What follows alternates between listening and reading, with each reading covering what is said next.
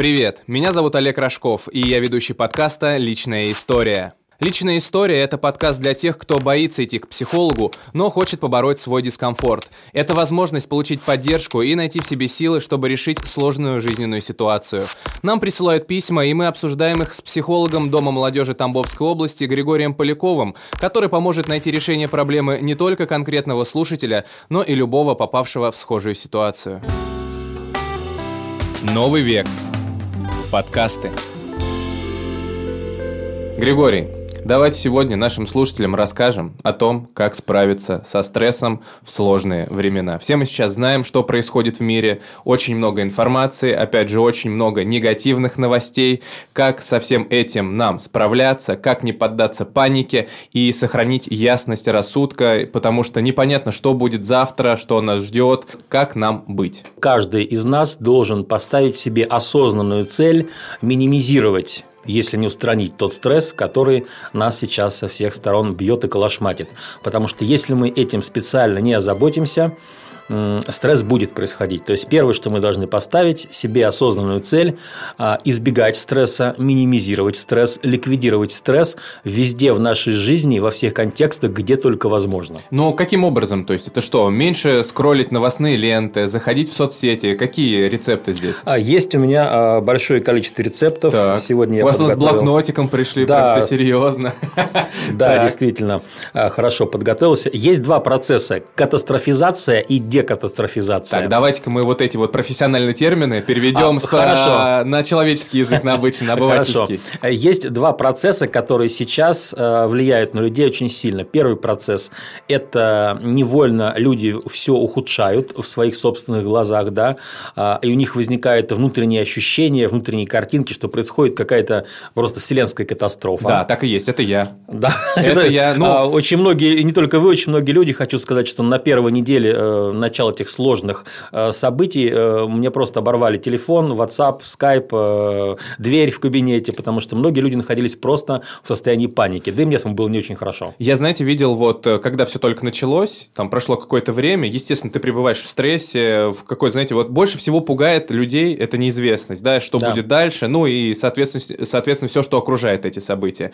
И я вот видел где-то какой-то пост, видимо, тоже, может быть, психолог, кто-то еще, в общем, самые сложные, я не знаю, может быть, вы сейчас опровергнете или подтвердите, вот в подобных ситуациях это дни 5, 12 и 21.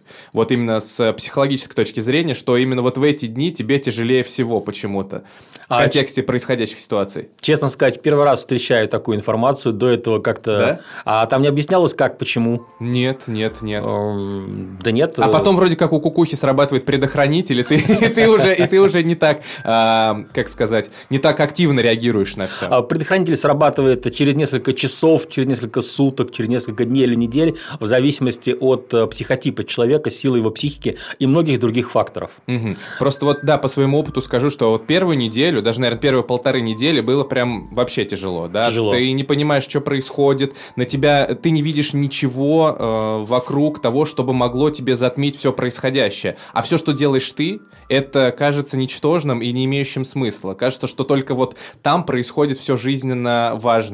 Вот это и есть э, процесс катастрофизации, когда нам начинает казаться, что жизнь рушится, что все социальные институты, механизмы, а, все это в скором времени, не знаю, взорвется, разрушится и погребет нас под своими обломками. Это э, катастрофизация.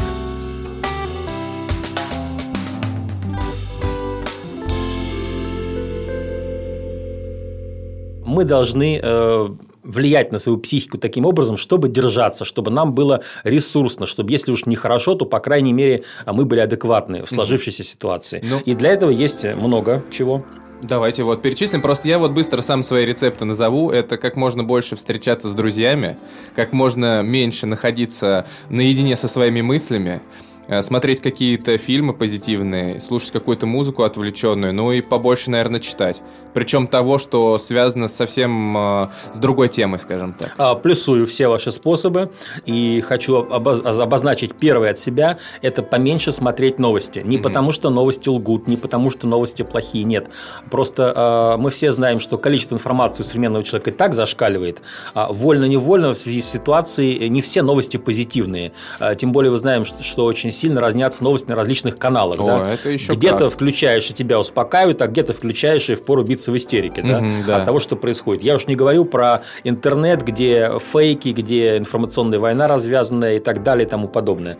Поэтому прежде всего я бы призвал наших слушателей ограничить потребление новостей. Если вам э, в связи с вашей профессией нужно новости несколько раз в день прослушивать, э, ну, постарайтесь минимизировать хотя бы э, реальным, реальным количеством, реальным таймингом, сколько вам это нужно. Если э, ваша профессия не связана с тем, чтобы постоянно быть в курсе, расслабьтесь, перестаньте их смотреть вообще, потому что все, что на самом деле важное и нужное, вам и так скажут. Угу. Так, окей, один зафиксировали, что еще? А, следующее. А, у людей формируется в эпоху кризисных э, перемен, в эпоху непонятных перемен так называемое туннельное зрение. Это что значит? Это когда человек словно вот видит проблему, проблему, а. катастрофу, которая вот тут разверзнется, и вокруг все черное. И он не может ни о чем думать, кроме этого. Он навязчиво смотрит эти новости. Это я тоже, да. Это я тоже, это все мы, наверное, в какой-то мере. Здесь очень важно осознать, присутствует ли у нас туннельное зрение, как это проверяется. Спросить себя, не засосал ли меня негатив. Если в течение суток я думаю о ситуации больше всего в негативном ключе, если я представляю себе различные плохие варианты э, развития событий для для себя, для города, для страны, то это уже туннельное зрение. Угу. Да, вот, Григорий, смотрите, я, наверное, проходил, вот, да, как мы говорим сейчас, мы все проходили через это в первое время вот этих всех событий. Как, когда ты уже попал вот в этот тоннель, и да, ты думаешь, что только вот это существует, а вокруг чернота, пустота uh-huh, и страх, неизвестность. Вот как выйти оттуда быстро? Потому что я вот приведу такой пример. Я пытался когда отвлекаться, вот я понимаю, что я уже эмоционально мне сложно, я пытаюсь там играть в приставку, смотреть фильмы, но проходит буквально там 5-10 минут, рука сама тянется к телефону, я захожу в соцсети, смотрю, смотрю, смотрю, смотрю, смотрю, и вот те 10-15 минут, которые провел за приставкой или за фильмом, они вообще ничего не меняют. Угу, как, угу. как вот здесь как раз-таки выйти из этого тоннеля? тоннеля. Да, да, угу. да. Очень простой способ есть, который очень мощный, но в то же время он покажется, может быть, несколько экзотическим. Это начать включать периферийное зрение в буквальном смысле. А, то есть, вот сидим мы в комнате, нужно взять и начать а, описывать, что находится а, по периферии у меня справа, например. Ну, мы сидим в студии, где ничего не находится, да. а обычного человека там, не знаю, а, обои в таким, с таким-то рисунком, цветочный горшок, а, какая-то мебель, какие-то предметы обстановки. Так, и я себе повторяю спокойным голосом про себя, что я вижу по краю зрения справа, что я вижу по краю зрения слева, сверху и снизу. Туннельное зрение, оно всегда неврологически обусловлено, то есть а, буквально наши нейроны начинают работать так, что вот узкий фокус внимания, и мы не видим периферию, а все спокойствие находится на периферии, потому что деревья также растут, котики также также милы, как и раньше, да, и магазины работают, и кафе работают, ночные бары работают, люди ходят, автобус ездит. Ничего, в принципе, на периферии страшного не происходит. Угу. И нам нужно обращать внимание на то, что происходит по периферии нашего зрения, и проговаривать это, если совсем уже не в моготу. Это я где-то слышал, может быть, даже вы мне как-то рассказывали, когда паническая атака? Да, это часто используется при панических атаках, когда глобальный стресс накрывает человека, ему кажется, что он вот-вот умрет или сойдет с ума. Угу. Нужно перестать об этом думать, но не просто перестать а сконцентрироваться, что на периферии внимания находится. То есть реально через физику? Прям. Через физику, да, через физику, а, через неврологию мозга работает очень сильно. А, всем, кто не верит, советую попробовать. А сколько раз это, не знаю, это как какие-то упражнения, что ли? До как тех пор, пока не станет э, спокойно. До тех пор, пока не станет спокойно, потому что а зачем мы заходим э, в паблики новостные, зачем мы 20 раз на дню потребляем эту информацию? Наше подсознательное позитивное намерение – это чтобы нас успокоили. Угу. Но соцсети и новости, они не имеют цели нас успокаивать, они имеют цель просто подавать информацию, какая она есть. Поэтому, если мы хотим себя успокоить, то мы должны этим озаботиться, и, соответственно, вот Gut. Да? Два совета в комплексе. Так, да, есть. хорошо, окей. Что еще у вас, Григорий, в блокнотике припасено? Информационный детокс за два часа до сна, и я советую также два часа утром, а, если есть возможность не включать новости. За два часа до сна прекратить всякие обсуждения сложной текущей ситуации, расслабляющая музыка, теплое питье, приятные разговоры, потому что ну, ничего ничего не произошло. Есть близкие, есть компьютеры, работает интернет, чайку можно заварить, да, теплая ванна, теплый душ, э, перестать потреблять эту стрессовую информацию, которая отовсюду валится.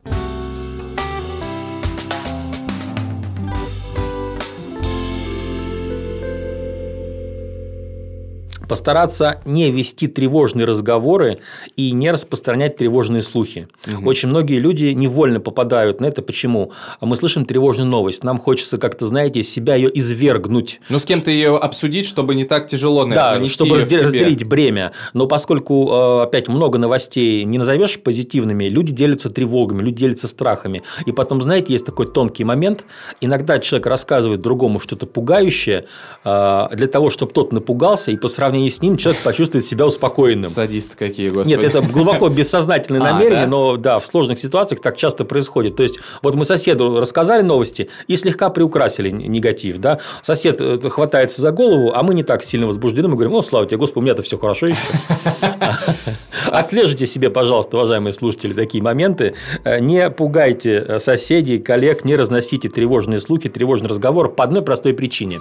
От них ничего не зависит. Вы можете биться сейчас головой об стену и каждую секунду пересказывать позитив, негатив. Э, это не наша с вами компетенция. Наша с вами задача, как мы в начале подкаста говорили, это сохранять спокойствие и помочь самим себе в этой ситуации.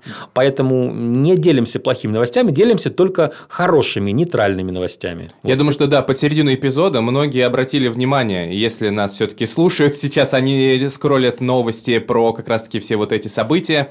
И я думаю, люди обратили внимание на то, что у нас нет письма впервые. Да. Мы с Григорием вот так решили, пообщались и подумали, что вот это на поверхности такая проблема, когда действительно всеобъемлющий, всепоглощающий стресс, люди не знают, куда от него деваться, они устают, перегорают. И, кстати, вот мой следующий вопрос к вам угу, это угу. чем чревато вот такое пребывание долгое в стрессе, и если из него не выходить, то что будет? Потому что есть у меня Благо, я не знаю, как мне удалось, да, но у меня вот этот предохранитель, предохранитель в кукухе сработал, угу. и мне удалось дистанцироваться немного от, от происходящего, как-то, да, в работу переключиться и так далее. Ну, то есть, как бы вернуться к своей обычной жизни. Но есть угу. у меня несколько близких, знакомых, друзей, которые, к сожалению, не могут пока до конца переключиться, и им прям тяжело. Угу. И вот хочу, чтобы вы им сказали, чем это опасно, когда ты постоянно пребываешь вот в таком стрессе, у тебя только новости про происходящие события, у тебя больше ничего вокруг нету, и ты вот находишься только вот в этом информационном поле. Угу. Не только у вас есть такие знакомые, у меня тоже. И кому мог, я помог, поэтому совет будет тот же самый, как если бы ко мне пришел клиент и сказал, что с ним это происходит, что его засосало, что угу. он никак не может абстрагироваться. Да. А, что здесь э, нужно сделать? Опять-таки нужно поставить перед собой вопрос, что со мной происходит и чего я хочу. Последствия постоянного э, стресса, они очень простые. Это или психосоматика, то есть у человека может начаться развитие каких-то заболеваний, чаще всего гастрит, то есть хондроз, миопия, то есть снижение зрения угу. от хронического стресса, от острого стресса, что происходит. И второе последствие чаще всего это эмоциональное выгорание, перегорание. То есть кончится все тем, что у человека э, будет такое ощущение, что он весь выгорел, вот как пепелище, чувств никаких не осталось, мыслей не осталось, целей не осталось осталась э, полностью вот как-то сосущая пустота. Угу. Вот этим может кончиться. Чтобы до этого себя не довести, наши предыдущие советы и еще последующие советы, которые мы сегодня озвучим. Да, давайте тогда к ним вернемся, чтобы закрепить. Все мы понимаем, что э, стресс – это на нейрохимическом уровне адреналин. Да?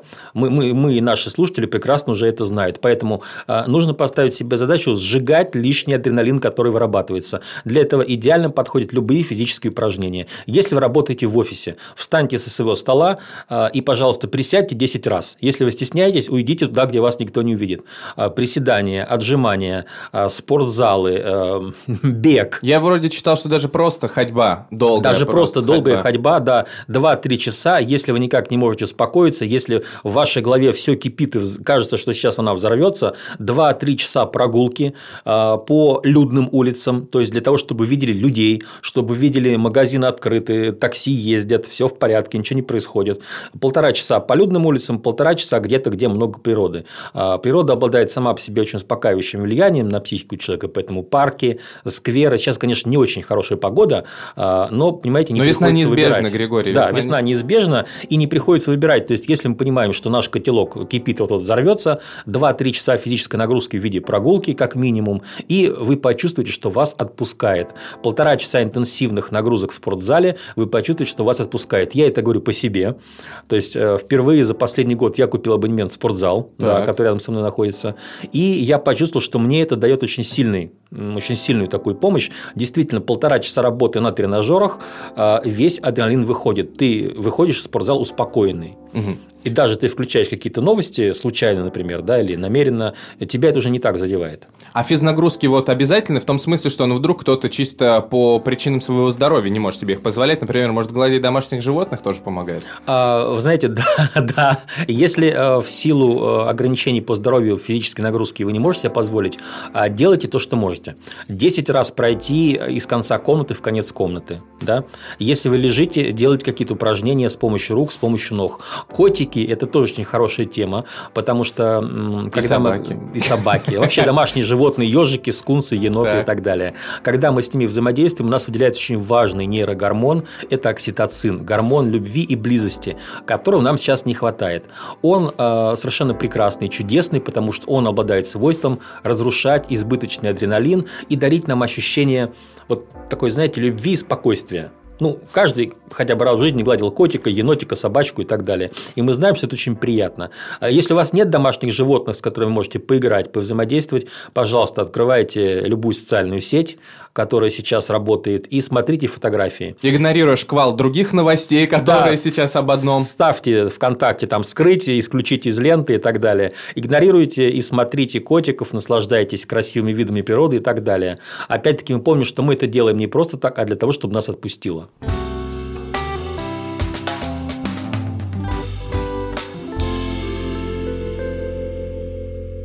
Поскольку сейчас весна, совет может показаться банальным, но тем не менее прислушайтесь, пожалуйста. Желтые фрукты. А, когда человек находится в сильном стрессе, у него наблюдается очень сильный дефицит витамина С. А сейчас весна, март месяц, э, пик авитаминоза. То есть э, мы находимся в такой географической полосе, где вообще мало продуктов естественного нашего рациона, в котором витамин С содержится. Угу. Это антистрессовый витамин. Поэтому желтые фрукты это бананы, апельсины, лимоны, грейпфруты, памела, все, что желтого цвета, тыква, пожалуйста, употребляйте. Там же находится кальций, магний, которые влияют на работу нервной системы, укрепляя ее естественным путем. Желтые фрукты. Ну, у нас получается такой, знаете, Григорий, э, список э, зожника. Да. Хорошо питаетесь, спортивные нагрузки, много о плохом не говорите. Ну да, а понимаете, зожники, если посмотреть на зожников, то они, в общем-то, достаточно хорошо и комфортно живут. Да? Получается, да, после вот если соблюдать все ваши советы, это же не только ты психологически успокоишься, ты, в принципе, и физуху свою подтянешь, и действительно у тебя мышцы, к, мышцы к лету накачаешь, фигура будет да. класснее, да? И действительно, может быть, у кого кукуха отлетела, она наконец-таки вернется обратно. А, да. После этого я рекомендую делать технику стоп. Одна из самых самых мощных э, техник коучинга, делать ее хотя бы 3-4 раза, она рассчитана на то, чтобы делать ее в рабочее время. А, бывает так, что мы загружены своими задачами, а в нашем подсознании кипит этот вот бешеный котел негатива. Да. И утром, вечером поставьте себе будильник, например, на 12 часов. В 12 часов звонит ваш будильник, что вы делаете? Вы на 3 минуты останавливаетесь и говорите себе «стоп». Олег, Григорий, стоп. Я сейчас ни о чем не думаю. Я целиком сосредотачиваюсь на здесь и сейчас.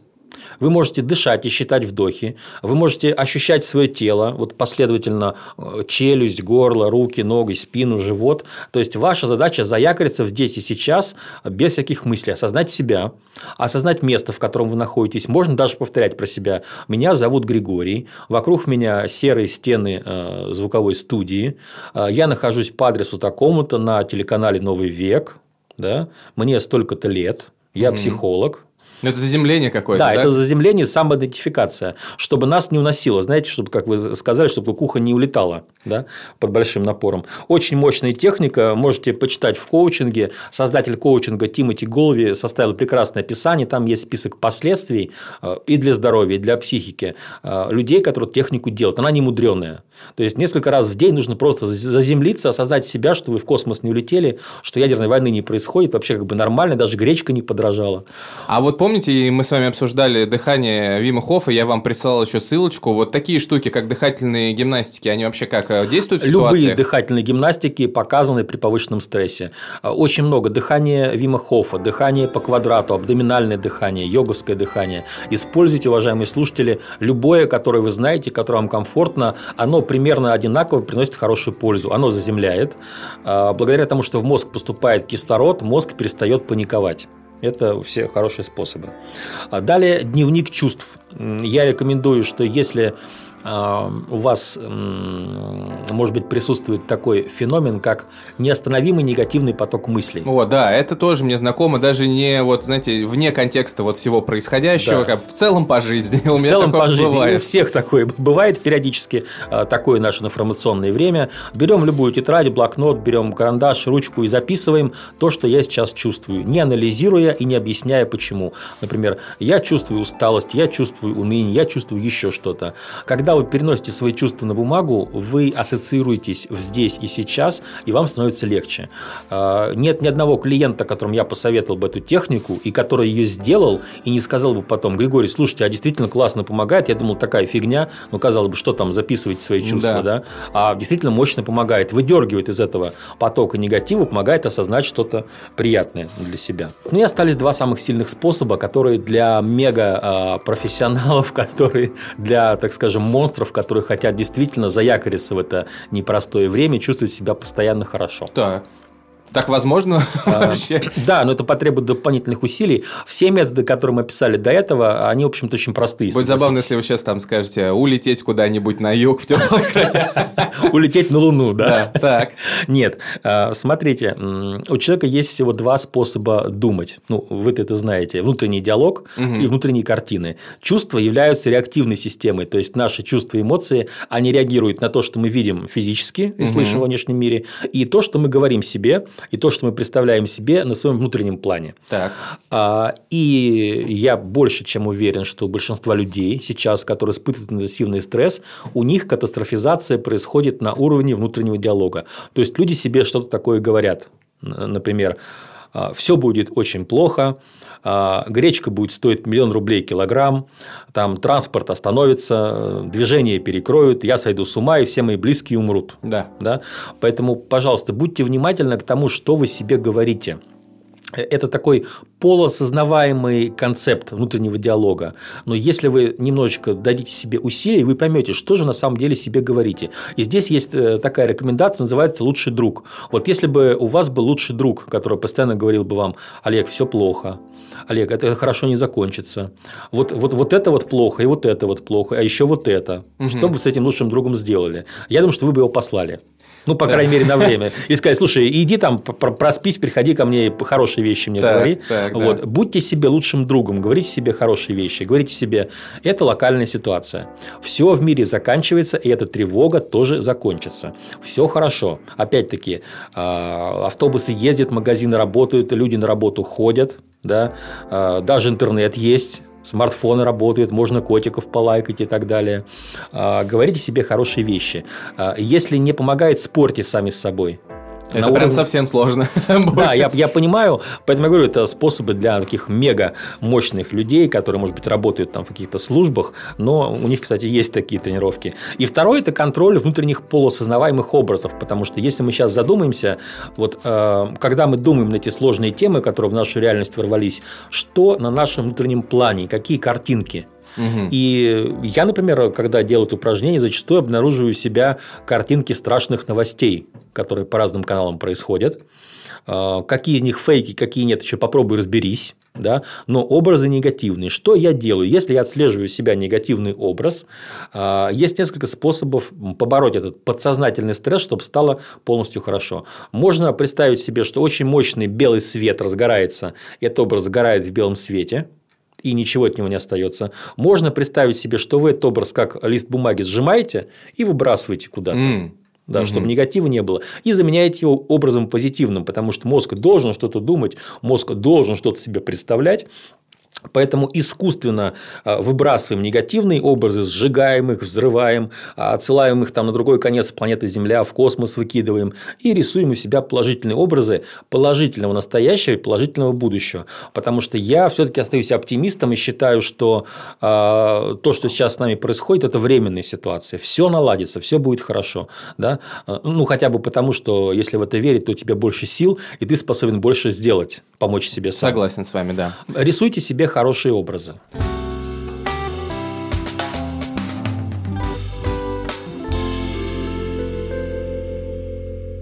Григорий, благодарю вас за такие исчерпывающие, подробные советы. И хочется верить, что вот в этом потоке, в этом шквале просто разной всякой информации люди все-таки доберутся до нашего подкаста, да. послушают его и какие-то упражнения попробуют сделать, потому что, ну, по своему опыту скажу, что вот так постоянно вариться в этом информационном котле, опять же, да, непонятно, где какая новость достоверная, где нет, это так можно просто сойти с ума, э, забить на себя и вообще вот самому же пустить свою жизнь и свою психику как-то так под откос. А здесь советы все простые, легко выполнимы, ну, наверное, за исключением действительно последних двух, но mm-hmm. они сто процентов помогут вам. Я думаю, Григорий, человек уже с большим опытом, не стал бы просто так нам их сегодня озвучивать. А, я могу даже больше сказать, по отзывам всех людей, которые ко мне обратились первую неделю а, после события, это всем помогает. То есть люди пишут, люди звонят, люди оставляют сообщения в WhatsApp, что спасибо, да, мне, например, дневник чувств помог. Кому что помогает. Поэтому пробуйте, попробуйте все. Мне, кстати, тоже дневник помогает, потому что вы мне И еще дав... вот, вы давно еще про это говорили, я так пробую. Периодически советую это своим друзьям, но, знаете, кто-то по-разному относятся к этому. Возможно, они что-то другое сегодня услышат. Да. То, что у вас работает. Да, да. Еще раз вам спасибо. И, дорогие слушатели, надеюсь, что вы все-таки к Григорию и к его советам будете внимательны и что-то попробуйте сделать, чтобы чувствовать себя хотя бы чуточку лучше. Все, всего доброго. Всем пока.